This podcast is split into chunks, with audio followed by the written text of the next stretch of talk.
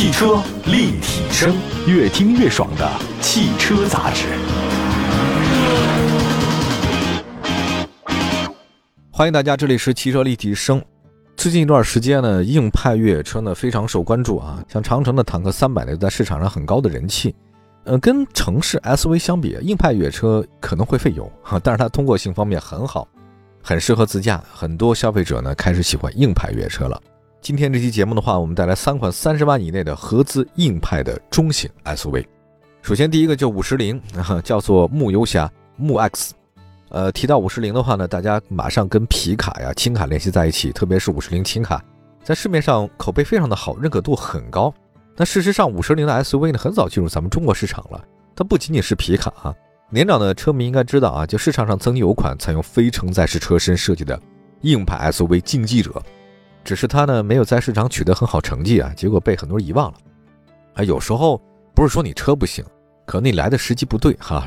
所以说，正确的时间、正确的地点遇到正确的人才是好姻缘。任何一个不正确，它都不行。那我一直好奇啊，说为什么叫五十铃，那不是叫六十铃或四十铃？对吧？这后来明白，我查了半天，原来啊，这个是在日本有个庙附近啊，叫五十铃的河，那河叫五十铃，所以它呢命名叫做五十铃这个车。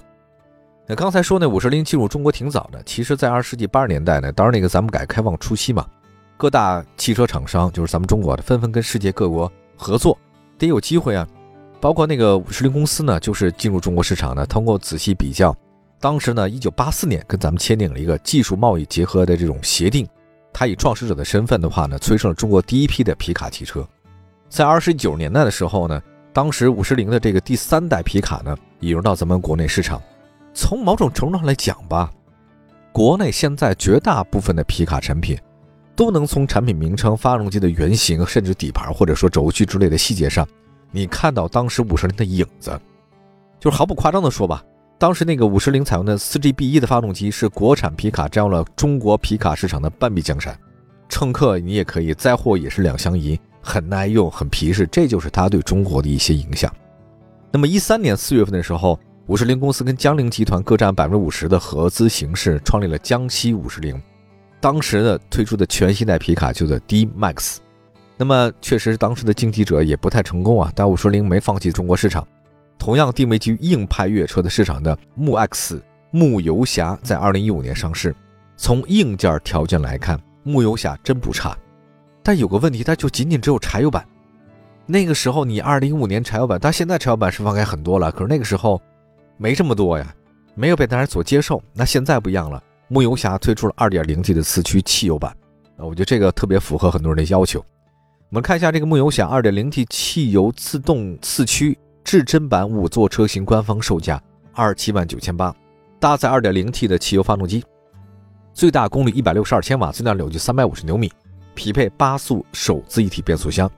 底盘结构方面，牧游侠采用非承载式车身，前悬架呢是双横臂独立，后悬架是多连杆，并且配备了分时四驱。带有后桥差速锁，这个是硬派越车，非承载式车身呐，对吧？牧游侠拥有二十八路的接近角、二十四度的离去角和二十三点二公分的离地间隙。从之前的柴油机的车型来看的话，牧游侠在仅有一个车轮附着的情况之下，完全脱困是没问题的，这就是硬派越的标志。只有一个车轮它有力量，能不能带动其他三个？能带动，好，你就是硬派的。外观设计方面的牧游侠呢，标准的硬汉啊，中网处呢格栅很大面积，力量感很足。车身侧面是直线为主，平直的车顶线条有利于头部空间优化。车尾造型规整敦实。整车相比的话呢，内饰呢采用是梯形设计，没什么花里胡哨的啊，但胜在简洁实用。啊，对于硬派越野车的目标客户来讲啊，简单上手这个才最重要。牧游侠长是四米八，宽是一米八六，高是一米八三，这个高很重要，朋友。就很多看那高那车才一米四、一米五的，这个你就没法坐。轴距是两米八，从实际乘坐来看。坐在后排也很好，因为这个官方售价二十八万哈，这牧游侠的配置水平真的不低啊。的头部气囊、胎压显示、ESP、车道偏离预警、三百六十度全景影像、后驻车雷达、定速巡航、无钥匙启动、多功能方向盘、LED 大灯、自动空调、雨量感应雨刷、自动防眩目后视镜都是标配啊。除了它不能提供自适应巡航、主动刹车以外，那它的舒适性、便利性方面基本上都是很好的啊。这个车是二十七万左右啊，二十七二十八万。硬派越野车牧游侠五十铃，这个车质量大家完全可以放心。接下来推荐的是一个福特的撼路者，这福特撼路者啊，真的是也是在所有硬派越野车阵营里面很有特点的车。目前在售的车型是 2.3T 发动机加时速自动变速箱，这个组合很有特点，大家谁开过谁知道，非常好玩。最大功率两百零二千瓦，最大扭矩四百五十五牛米，这个数据特别的好，数据很优秀。就撼路者它那个直线加速性能特别的棒。八秒左右就能破百，对于这么大的一个硬派越野车来讲，八秒破百这速度还是可以的。就算是跟它同价位的城市 SUV，好像也不见得比它会更好一些。毕竟是 2.3T 啊，加时速变速箱。撼路者呢，其实都是非承载式车身。你要看一下是不是硬派越野，你看它车身结构就好了。它是非承载式车身的，那就对了啊。如果不是这个的话，那甭管再说什么都没用，你就是 SUV，你不是硬派越野。然后这个撼路者呢，是前悬是双叉臂，后悬多连杆整体桥。四驱版本的话呢，配备了全时四驱的系统啊，它它还有不是四驱版本。中央差速器呢是多片离合器，配备了后桥差速锁。撼路者呢也配备了 TMS 的路况实时管理系统，它有公路的、泥地的、草地的、沙地、雪地、岩石多种模式。车辆接近角是三十三度，离去角二十八度，这个好像比刚才牧游侠还要更好。最小离地间隙倒没那么高，只有二十一公分啊。跟牧游侠一样的话呢，撼路者也可以在一个轮子的这个附着力的情况下脱困，没问题啊。外观设计方面，撼路者呢给人感觉是厚重敦实，车尾的线条的话呢也很直线啊。我觉得这个直线条是硬派越野车的一个常用设计。撼路者长呢是四米八，宽是一米八六，高呢是一米八三，轴距是两米八五，尺寸跟牧游侠差不多哈。内饰设计方面的撼路者是对称式设计，布局合理，整体风格偏向稳重。居家保留了很多的实体按键，撼路者四驱版的车型的起步价格是二十八万七千八，这个价格比那牧游侠贵。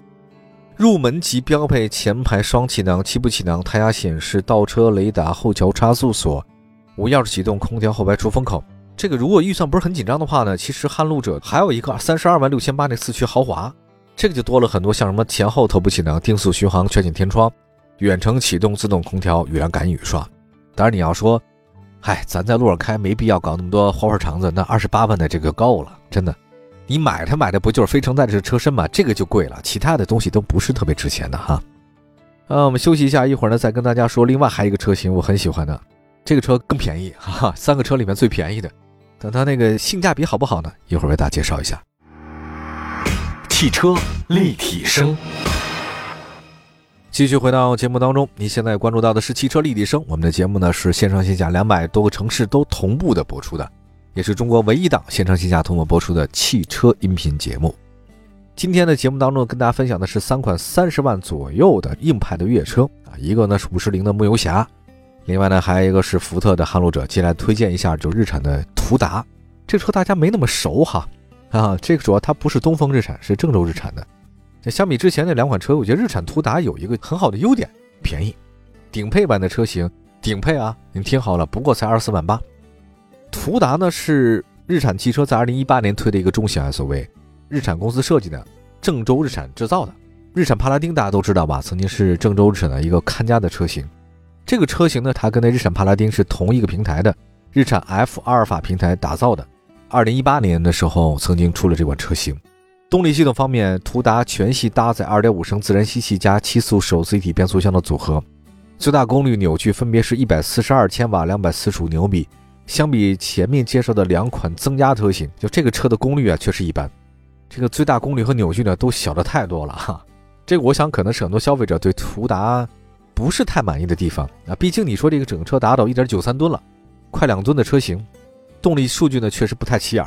途达十二秒以内才能完成零到一百公里加速，你跟那撼路者的话呢，零百加速的话只有八秒，差的太多了。途达呢，其实就是一款基于皮卡基础打造的硬派越野车啊，非承载式车身，这个是对的。底盘结构呢是前双叉臂独立悬架，后五连杆整体桥，是分时四驱，带有后桥差速锁。需要注意的是呢，途达的制动系统呢是前通风盘后鼓式，前盘后鼓，哎呀。现在能用这种前门后鼓的刹车方式的车太少了吧？我倒是开过哈，我真的开过。原来那北斗星就是嘛，它不是四轮盘刹，好像是都是鼓刹。那大家都不太知道鼓刹是什么感觉了哈。确实现在都很少鼓刹了。这个后轮鼓式制动的话呢，是吐槽的一个点。前面刚才说到那个牧游侠，还有包括撼路者，都是四轮盘刹，时间久了以后，它刹车的这个性能是有问题的哈，尤其是高速高热的情况之下，这个磨损比较大哈。途达的接近角离去角呢，一个是三十二度，一个是七度，这个还好。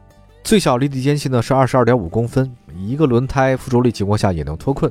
它这日产车，它的前脸呢有点小途乐的味道，车身侧面力量感很足，直线为主。硬派越野车其实在设计上。都还注重力量感和厚重感的，它不是圆润和运动啊，SUV 才圆润才运动，硬派越野车都是直线。途达呢是长四米八，宽一米八五，高呢一米八三，轴距两米八五，这三款车的车型尺寸接近啊，基本上空间表现也差不多啊。硬派越野车它不会追求特别大的空间的啊。呃，我们来看内饰，内饰是日产的设计，保留了很多实体按键，整体风格比较居家。中规中矩，驾驶者比较容易上手，它不太容易过时哈。配置方面，大家知道这个途达这个车呀，二十四万八千三的四驱旗舰版比较丰富，什么头部气囊、七部气囊、胎压显示、主动刹车、三百六的全景影像、倒车雷达、电动天窗、定速巡航、LED 大灯、自动空调都是标配，可以满足需求。途达的动力偏弱，这个确实它的一个问题啊。城市驾驶还好，如果是中高速巡航的话呢，就不太给力了哈。转向和悬架都是硬派 SUV。它适合什么呢？我觉得这个车适合越野的初级玩家。你二十多万的价格来讲呢，像入门级的 off road 这种玩家的话呢，可能会容易接受吧。价格也不太贵啊，也是三款车里面比较便宜的。好歹它是非承载式车身嘛，大家可以玩一玩。尽管这个高速确实不太给力哈。来看一下这个销量啊，今天说的这三款车都不算是热销车型哈，但是对于喜欢自驾游的朋友值得考虑。五十铃呢，在乘用车市场表现一般，但在商务车领域表现很好。它现在增加了一个汽油版啊，我觉得销量应该提升。那撼路者呢是三款车当中价格最高的，性能表现最好，加速性啊、越野性、通过性都是非常棒的。当然价格是最贵的。日产途达的话呢，便宜最便宜，通过性也不错。但只是它那个2.5升的自然吸气发动机啊，表现一般。它如果能搭载一个带 turbo 的，或者说 排量更大一点的话。零百加速你怎么也得进十吧？你到十二就有点说不过去，而且那个后鼓式刹车，反正我是觉得这个一般了点不太好。在路上，有卡车之声，相伴温暖每一天。好吧，我们那个接下来进入卡车之声的环节。今天的卡车之声呢，为大家带来是比亚迪的消息。近日，比亚迪呢在哥伦比亚首都博哥大交付了四百零六辆纯电动的大巴，目前一共有一千零四十八辆比亚迪电动大巴。在波哥大投入运营，服务四十二点五万市民。这次交付的比亚迪纯电动大巴车队由两百七十一辆载客量五十人的九米纯电动大巴和一百三十五辆载客量八十人的十二米纯电动大巴组成，服务四条公交路线。这支车队呢，将在每年帮助当地减少排放六点五吨的颗粒物和一点七万吨的二氧化碳。预计在二零二二年底，比亚迪呢将在波哥大交付共计一千四百七十二辆纯电动大巴。每年将帮助当地减少超过九点四万吨二氧化碳排放，这相当于四点二万辆私家车同时行驶时所产生的二氧化碳的排放量。比亚迪在二零一二年进入哥伦比亚市场，如今已在当地深耕了将近十年。从二零一三年组建南美首支纯电动出租车队，到二零一七年进入波哥大的 BRT 系统，从二零一九年向麦德林市政交付六十四辆电动巴士。再到二零二零年，疫情之下成功交付波哥大四百七十台纯电动巴士，随之成功陆续中标四百零六台和五百九十六台电动巴士订单。再到这次交付的四百零六辆纯电动大巴，比亚迪始终坚定不移地推进绿色大交通战略。作为在全球率先提出城市公交电动化战略的新能源企业，比亚迪是拉美电动化风暴的亲历者与见证者。感谢大家关注本期的汽车立体声，祝福大家呢用车愉快。希望各位随时关注我们线上线下的汽车立体声节目。明天同时间节目中不见不散。我们下次节目接着聊，拜拜。